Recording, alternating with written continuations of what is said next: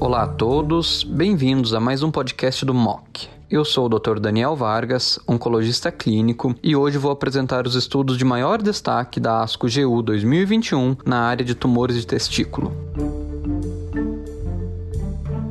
O primeiro trabalho que vamos comentar será o estudo de fase 3 Trist, do grupo inglês que foi apresentado pelo professor Hudar, do Royal Marsden. Como background, sabemos que a sobrevida após orquiectomia de pacientes com seminoma em estádio 1 é próxima de 100%. Entretanto, o segmento desses pacientes se faz necessário, pois ocasionalmente alguns deles podem apresentar recorrência de doença, necessitando um tratamento de resgate. Nesse contexto, o uso de tomografia computadorizada é um método de imagem padrão em todo o mundo. Porém, por se tratar de uma população jovem e com longa expectativa de vida, o estudo TRIST buscou avaliar qual o intervalo ideal entre os exames de imagem, bem como qual o melhor método a ser utilizado: tomografia computadorizada ou ressonância nuclear magnética, buscando então reduzir ou evitar a exposição à radiação ionizante liberada pela tomografia, que é um fator de risco para o desenvolvimento de neoplasias. A randomização ocorreu em uma razão de 1 para 1 para 1 para 1 entre duas diferentes escalas, uma com sete exames aos 6, 12, 18, 24, 36, 48 e 60 meses após a cirurgia, e outra com apenas três exames realizados aos 6, 18 e 36 meses utilizando então a tomografia computadorizada ou ressonância nuclear magnética. O objetivo primário do estudo foi a taxa de incidência de recidiva com tumores de tamanho maior ou igual a 5 centímetros aos 6 anos, e um objetivo secundário foi a incidência aos 6 anos de recidiva com lesão de tamanho maior ou igual a 3 centímetros. No total, 669 pacientes com seminoma de estadio 1 operados foram randomizados entre os quatro braços. Destaca-se que cerca de um quinto da população possuía tumores maiores do que 4 centímetros e um terço com presença de invasão da rede testes. A vasta maioria dos pacientes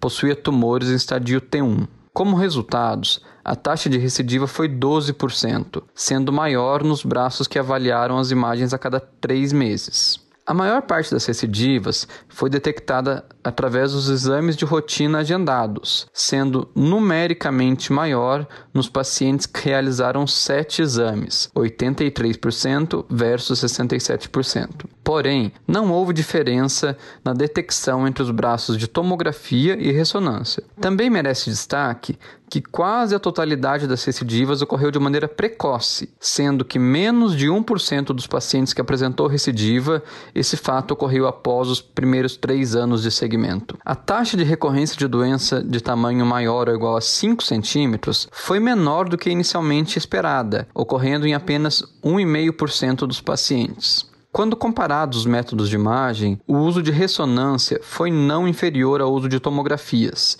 tanto na detecção de tumores de tamanho maior ou igual a 5 centímetros, objetivo primário do estudo, quanto na detecção de tumores de tamanho maior ou igual a 3 centímetros. Na comparação entre as diferentes escalas de realização de exames de imagem, a realização de apenas três exames durante o segmento atingiu o desfecho de não inferioridade em comparação à realização de sete exames de imagem. Porém, numericamente foi superior, tanto na detecção de recidivas de tamanho maior ou igual a 5 centímetros, 0,3% versus 2,8%, quanto nas recidivas de tamanho maior ou igual a 3 centímetros, 2,7% versus 4,7%. Nas avaliações de recorrência e sobrevida, a maioria dos pacientes recebeu quimioterapia com esquema BEP por 3 ou 4 ciclos como terapia de resgate, sendo que 81% deles apresentou resposta completa ao protocolo quimioterápico. Apenas 2% dos pacientes apresentaram uma nova recorrência ou progressão. Não houve óbitos relacionados ao tumor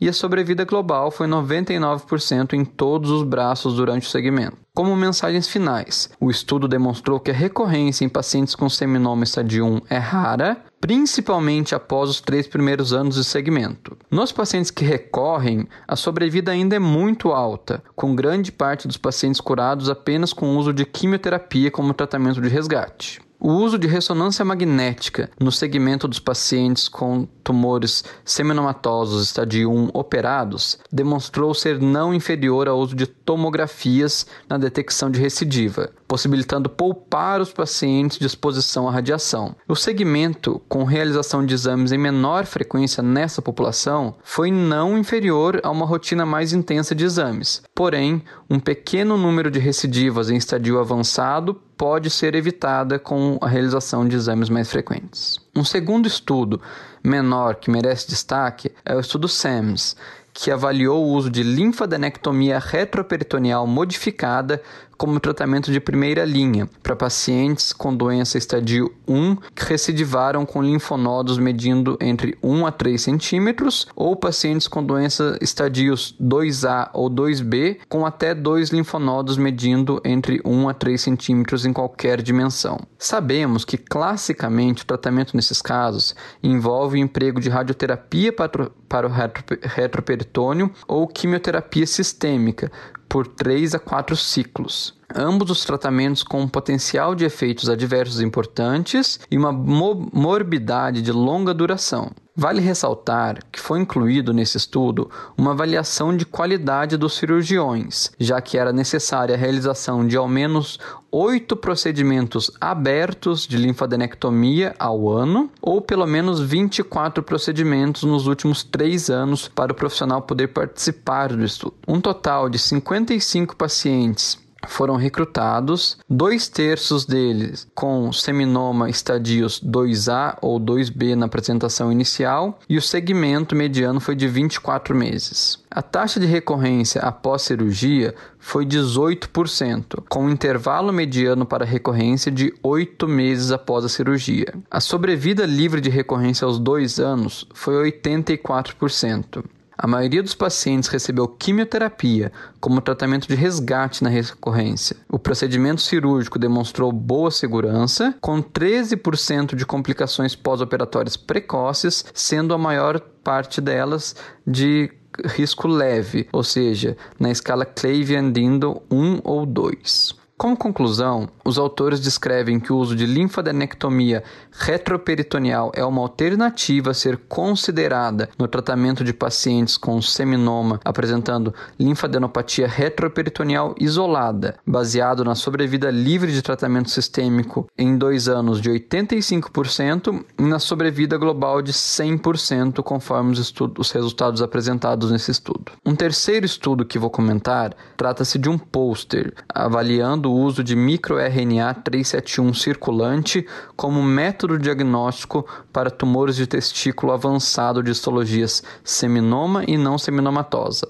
Trata-se de uma atualização dos dados previamente apresentados na publicação do JCO de 2019. No total, 119 amostras de sangue foram coletadas de 99 pacientes em três diferentes momentos. Uma delas na orquiectomia, outra após a orquiectomia nos pacientes com estadio 1 e outra no momento do diagnóstico da recidiva ou da doença avançada. Os resultados apresentados por esse estudo são bastante animadores com a metodologia, demonstrando uma sensibilidade de 85%, uma especificidade de 100%, um valor preditivo negativo de de 91% e o valor preditivo positivo de 100% quando toda a coorte de pacientes foi avaliada, resultando em uma área sobre a curva de 93% na detecção de tumores germinativos avançados. Como conclusões, os autores destacaram o potencial dessa metodologia baseada em um marcador sérico para o diagnóstico de tumores germinativos avançados, porém, os resultados são mais robustos para a detecção de doença clínica, ou seja, nos pacientes com lesões de tamanho maior ou igual a 1 cm centímetros. Dois estudos maiores estão em andamento para validar a metodologia de maneira prospectiva e, quem sabe, avaliar a melhor maneira de analisar os resultados e possivelmente incluí-los na nossa prática clínica. Essa foi a apresentação do MOC na ASCO GU 2021. Siga o MOC nos agregadores de podcast como Spotify, Apple e Google e receba notificações sobre novos conteúdos. Obrigado pela atenção.